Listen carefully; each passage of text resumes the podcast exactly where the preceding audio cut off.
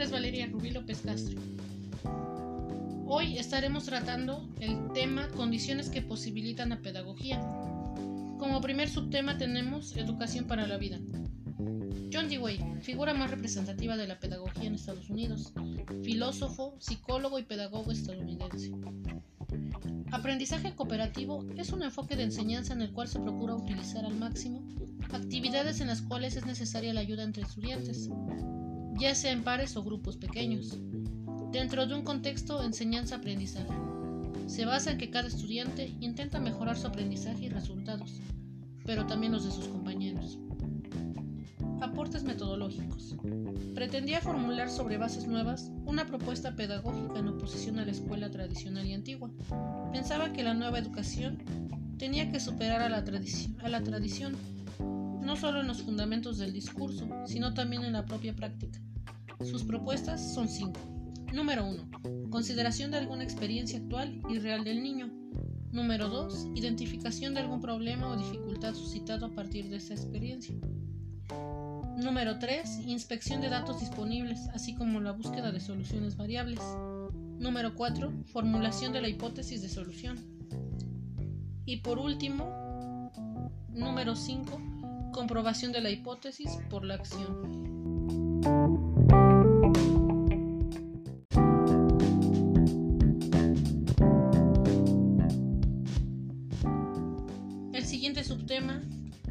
Creativa de Carl Rogers.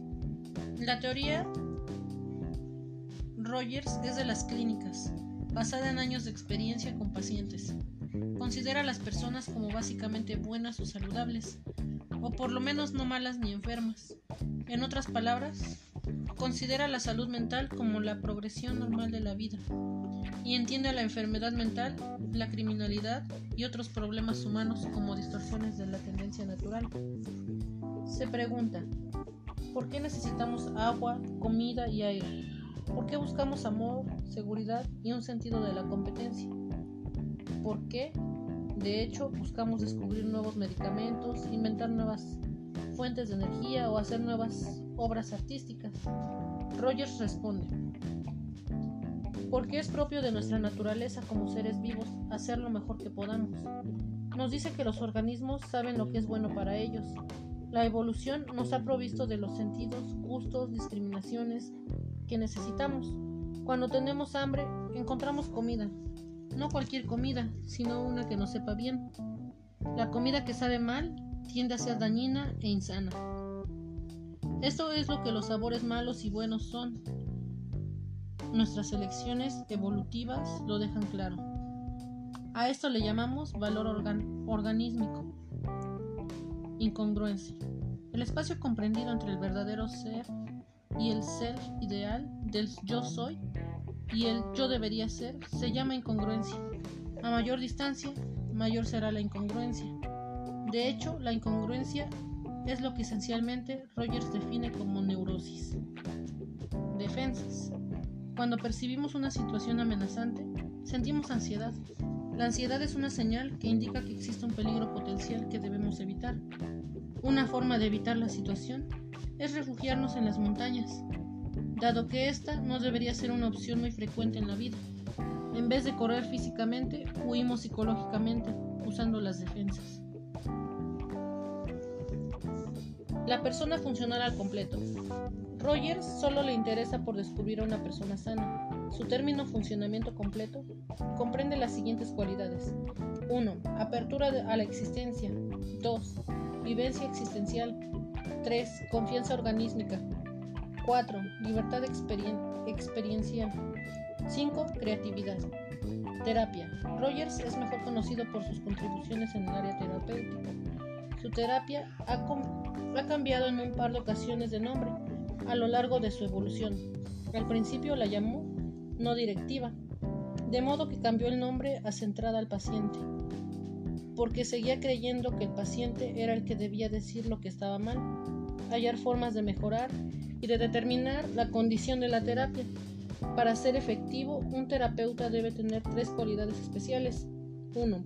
Congruencia, ser genuino, ser honesto con el paciente. 2 Empatía, la habilidad de sentir lo que siente el paciente.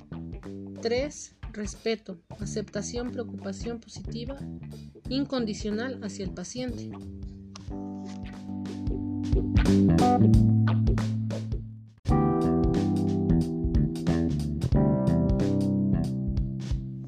El siguiente tema es educación basado en la experiencia. Celestine Freiner. Una pedagogía centrada en el niño. La actividad del niño está estrechamente relacionada con su medio. El niño son sus necesidades, con sus propuestas espontáneas, constituye el núcleo del proceso educativo y la base del método educativo popular. Por lo tanto, el centro de enseñanza-aprendizaje no es el maestro, sino el niño. La educación por el trabajo. Es, en un principio fundamental de la pedagogía, atribuye al trabajo capacidad social y formativa. Considera que es un motor del progreso y de la dignidad, símbolo de la paz y de la, y de la fraternidad. Esto no supone, sin embargo, que las actividades manuales dejen en segundo lugar al esfuerzo intelectual y artístico, ni que oriente hacia un trabajo productivo prematuro.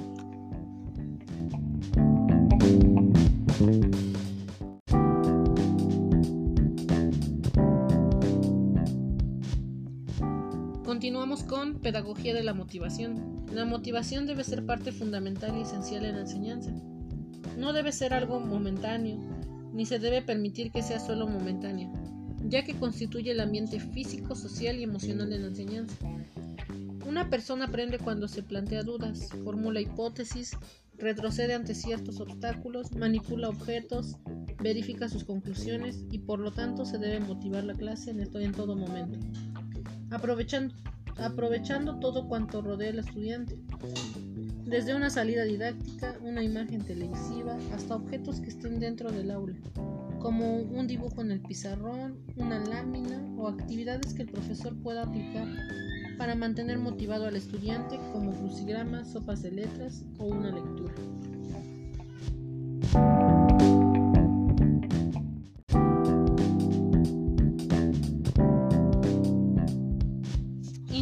Individualidad y enseñanza en la masificación escolar.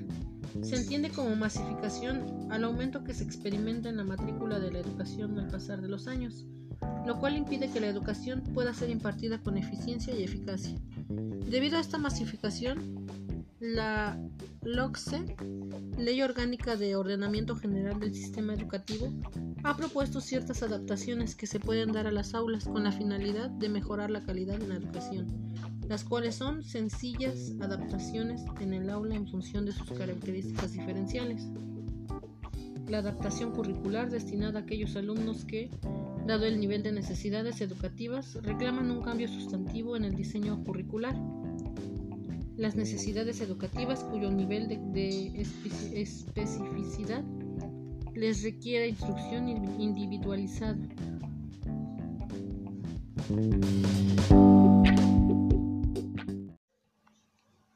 Pedagogía lúdica.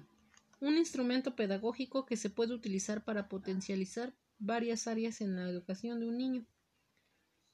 El juego, el cual favorece, entre otras cosas, el desarrollo psicosocial, la adquisición de saberes, el desarrollo moral.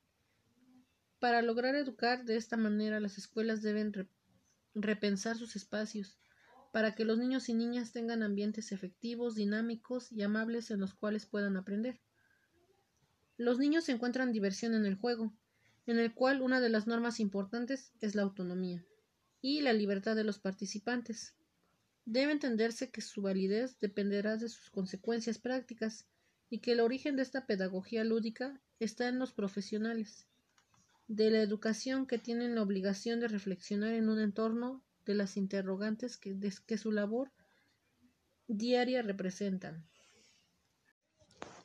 Como último subtema, pero no menos importante, tenemos el influjo familiar en la pedagogía. El ambiente familiar es el conjunto de relaciones que se establecen entre los miembros de la familia que comparten el mismo espacio. Cada familia vive y participa en estas relaciones de una manera particular. De ahí que cada una desarrolle unas peculiaridades propias que la diferencian de otras familias.